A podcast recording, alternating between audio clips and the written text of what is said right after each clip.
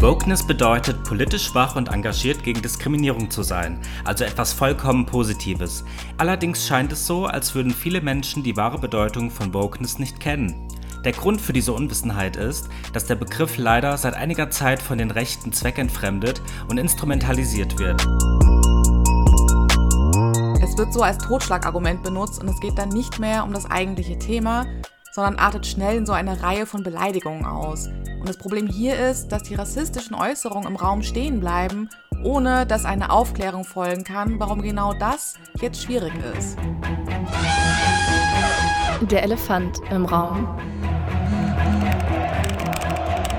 Nach den Rechten geschaut. Ein Podcast des JFF Institut für Medienpädagogik, gefördert durch die Bundeszentrale für politische Bildung. Hi und willkommen zu einer neuen Folge nach den Rechten geschaut. Wieder mit mir Lisa aus dem Projekt Der Elefant im Raum und diesmal habe ich einen ganz besonderen Co-Moderatoren dabei, über den ich mich besonders freue, weil wir auch sehr gute Freunde sind, nämlich Christian. Christian ist der Urvater des CSDs in Neustrelitz und auch Gründer des queeren Vereins Queer Strelitz. Schön, dass du dabei bist. Hallo Lisa, ich freue mich mega. Ja, und ich bin ja nicht nur queerer Aktivist, sondern ich bin auch hauptberuflich Kommunikator und habe dreieinhalb Jahre in der deutschsprachigen Online-Community gearbeitet. Deswegen freue ich mich total, dass ich bei diesem Thema hier sein darf.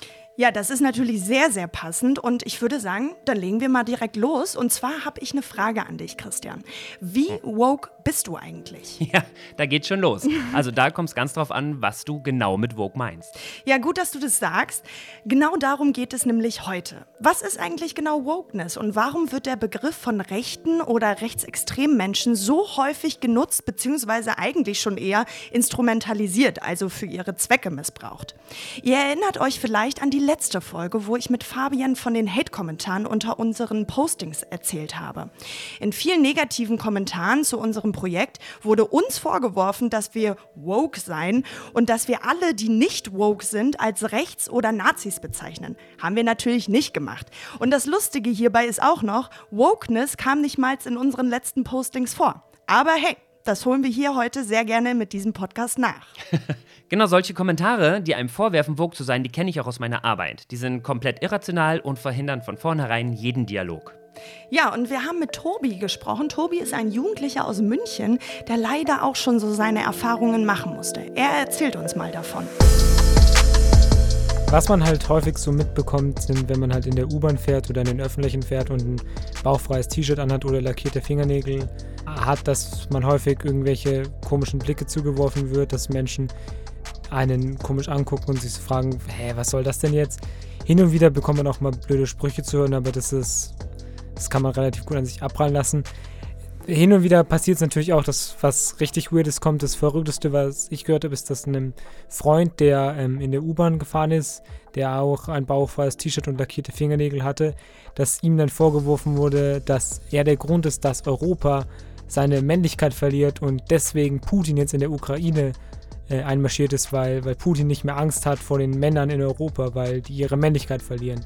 Und was man natürlich auch häufig mitbekommt, ist halt im Internet, wenn man auf YouTube oder auf Instagram einfach sich Diskussionen durchliest, gibt es viele Menschen, die einfach, sobald eine Person über irgendwas redet und eine andere Person damit nicht einverstanden ist, dass es dann sofort als, als linker, woker äh, Mist abgetan wird. Und ich habe das Gefühl halt, dass viele Menschen gar nicht mehr wissen, was Vogue eigentlich bedeutet und es so als Sammelbegriff für alles verwenden, was nicht ihrer Meinung entspricht.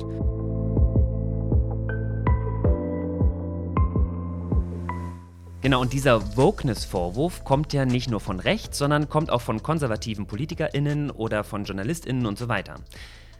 Die behaupten, dass Woke-Sein eine Ideologie ist, vor der wir uns schützen müssten, also wir als Gesellschaft. Das heißt, sie sind gegen das Gendern, gegen Genderzwang, gegen Maßnahmen zum Klimaschutz und auch gegen die Frauenquote zum Beispiel.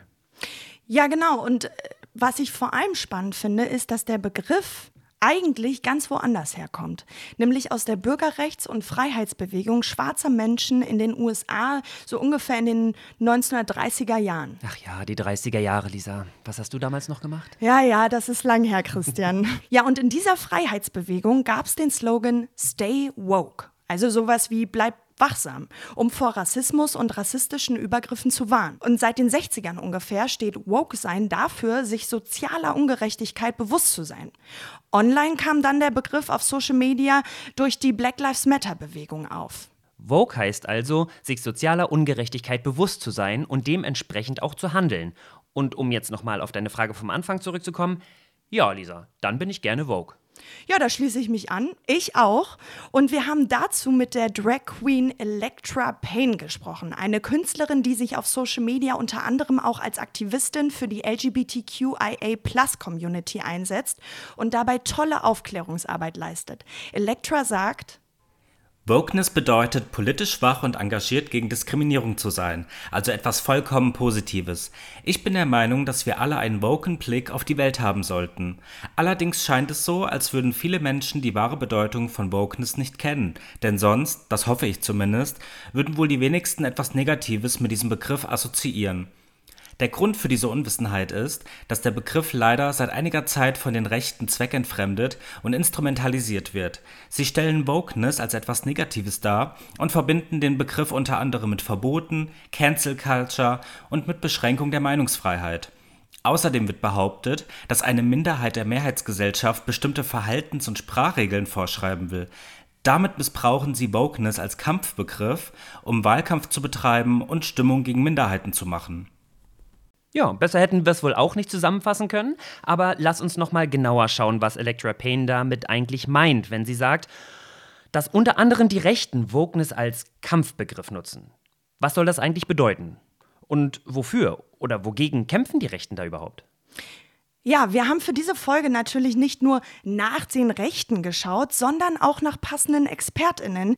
Und wir freuen uns sehr, dass wir dazu mit Silvio Witt sprechen konnten. Er ist Oberbürgermeister der Stadt Neubrandenburg in Mecklenburg-Vorpommern und setzt sich in seiner Stadt für Vielfalt und Toleranz ein. Wir haben ihn gefragt, was die Rechten mit ihrem Kampf eigentlich wollen.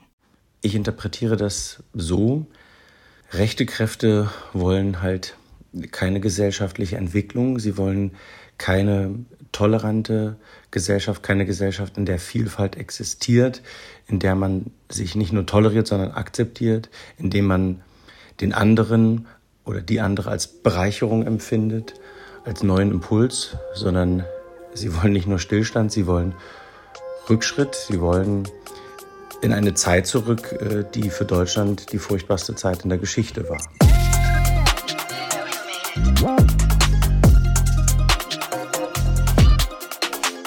Rechte AkteurInnen fühlen sich also von der Vielfalt angegriffen. Sie wollen nicht, dass die Gesellschaft sich weiterentwickelt oder dass wir uns von Sexismus, Rassismus oder anderen Diskriminierungsformen befreien.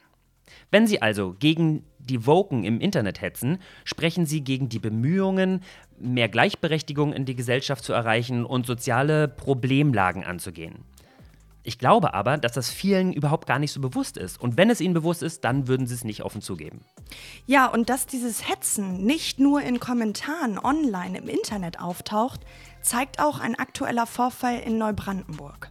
Bei unserem Bahnhof hängen vier verschiedene Flaggen, unter anderem auch die Regenbogenflagge als Willkommensgruß in unserer Stadt. Und die wurde schon öfter mal gestohlen. Und das haben wir teilweise versucht dann auch mit Humor zu nehmen, indem wir es so interpretiert haben, da wollte vielleicht jemand eine Regenbogenflagge haben und hat sich nicht getraut, eine zu kaufen.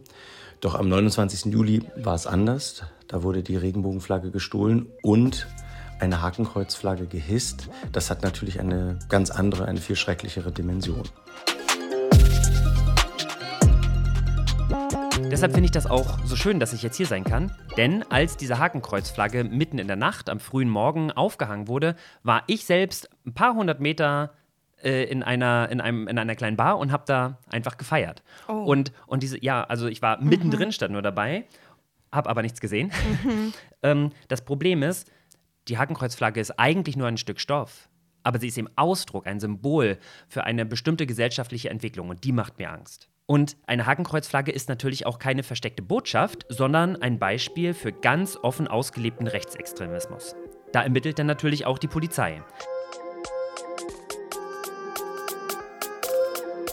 Das, was im Internet passiert, wenn Menschen von rechten AktivistInnen als Vogue beschimpft werden, findet bei ganz vielen Themen statt. Meistens, wenn Leute auf Diskriminierung aufmerksam machen oder sich für Umweltschutz oder Tierschutz einsetzen. Ja, und dann heißt es meist, hört auf mit eurer Wokeness. Und das kommt vor allem bei Themen auf, die damit verbunden sind, dass Menschen ihr Verhalten verändern oder sogar auf etwas verzichten müssten. Also zum Beispiel die Sprache anpassen oder langsamer auf der Autobahn fahren, weniger Fleisch essen oder nicht immer die gleichen Leute sprechen oder entscheiden lassen. Und rechte AkteurInnen sind nicht nur gegen Fortschritt und Weiterentwicklung, sondern richtig problematisch ist, wie Silvio bereits erzählt hat, dass sie für traditionelle, rückständige und demokratiefeindliche Werte kämpfen. Wir haben uns natürlich dazu auch einige rechte Memes angeschaut, die unter dem Hashtag Vogue veröffentlicht wurden. Da haben wir unter anderem folgendes Meme gefunden. Da steht ein Lehrer früher. Ich hoffe, ihr hattet ein gutes Wochenende. Wir machen jetzt Mathe. Und Lehrer heute, gendern, sonst Punktabzug. Es gibt mehr als 70 Geschlechter. Patriotismus ist böse. Fridays for Future.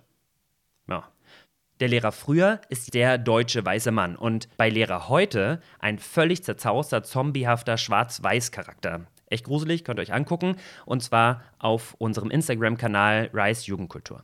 Genau, und wir wollten in einem Workshop mit Jugendlichen wissen, was sie von diesem Meme, welches Christian sehr eindrücklich hier beschrieben hat, halten. Und wir sind froh, dass sich Ems bereit erklärt hat, uns nochmal eine Nachricht dazu aufzunehmen. Wokeness wird von der rechten Szene gerne als Überbegriff genommen für linkes Gedankengut, was sich in den vor allem jungen Generationen immer mehr ausbreitet. Es wird sich übers Gendern lustig gemacht in diesem Meme, über Geschlechtervielfalt, Patriotismus und Fridays for Future, sprich den Klimawandel. All das sind wirklich sensible Themen, wenn es um die rechte Szene geht. Schon immer sind Menschen verschiedener politischer Meinungen hier aneinander geeckt aber wenn es darum geht, dass junge Menschen vor allem über diese Themen aufklären, wird sich gerne lustig gemacht darüber, wie man es bei diesem Meme sieht, und es wird als Wokeness betitelt. Es sei doch alles nur ein Trend und die Jugendlichen kann man eh nicht ernst nehmen. Das sind Sprüche, die man auf solchen Seiten oft zu lesen bekommt. Zudem ist Wokeness natürlich auch noch gefährlich laut dieser rechten Szene, da jedes gesellschaftliche Problem angeblich auf rassistische Grundstrukturen geschoben werden soll. Auch weiße Männer sollen angeblich immer automatisch in eine Opferrolle gestellt werden, weshalb hier der Sexismus komplett umgestülpt wird und sich gar nicht mehr gegen Frauen richten soll. Die politische Korrektheitskultur geht den rechten Leuten einfach gegen den Zeiger, weshalb sie eine Art und Weise finden wollen, um diese linken Strukturen vor allem im Internet aufzulösen. Dass rechte AkteurInnen Wokeness instrumentalisieren, merkt auch Renate Hillen, mit der wir über das Thema gesprochen haben. Renate bezeichnet sich selbst als Queerfeministin, als Medienpädagogin, als Nerdin, als schwarze Deutsche und leidenschaftliche Gamerin. Sie wurde schon oft im Internet als Vogue beschimpft, weil sie auf Themen wie Rassismus aufmerksam gemacht hat. Und sie findet, dass der Wokeness-Vorwurf vor allem auch wichtige Diskussionen schon im Vorfeld abwirkt. Es wird so als Totschlagargument benutzt und es geht dann nicht mehr um das eigentliche Thema, sondern artet schnell in so eine Reihe von Beleidigungen aus. Und das Problem hier ist, dass die rassistischen Äußerungen im Raum stehen bleiben, ohne dass eine Aufklärung folgen kann, warum genau das jetzt schwierig ist. Zum Beispiel, wenn ich sage, dass wir über Rassismus in Filmen sprechen müssen, jemand daherkommt und sagt, boah, geh weg mit deiner Wokeness. Dann sieht das jemand und denkt, oh, ich möchte nicht, dass ich auch von allen Seiten blöd angegangen werde und sag lieber gar nichts. Und ich meine, es ist ja erstmal voll okay, wenn man keinen Bock hat, in der Freizeit von solchen Menschen konstant beleidigt zu werden. Dann liest es aber eine andere Person, die sich nicht mit Rassismus auskennt und den Begriff Vogue auch nur als Beleidigung kennt, die wird ja erstmal denken, oh, okay, über Rassismus im Film sprechen ist nicht in Ordnung. Und dabei ist ja eigentlich das Gegenteil des Fall. Es ist absolut in Ordnung und auch total wichtig, diese Themen sichtbar zu machen. Da hat Renate auf jeden Fall einen wichtigen Punkt angesprochen. Die schnellen Beleidigungen und vor allem Kommentare wie die Woken übertreiben wieder und machen alles zu einem Problem, wo doch eigentlich gar keins ist, können einem schon das Gefühl geben, dass es besser wäre, sogar lieber nichts darüber zu sagen.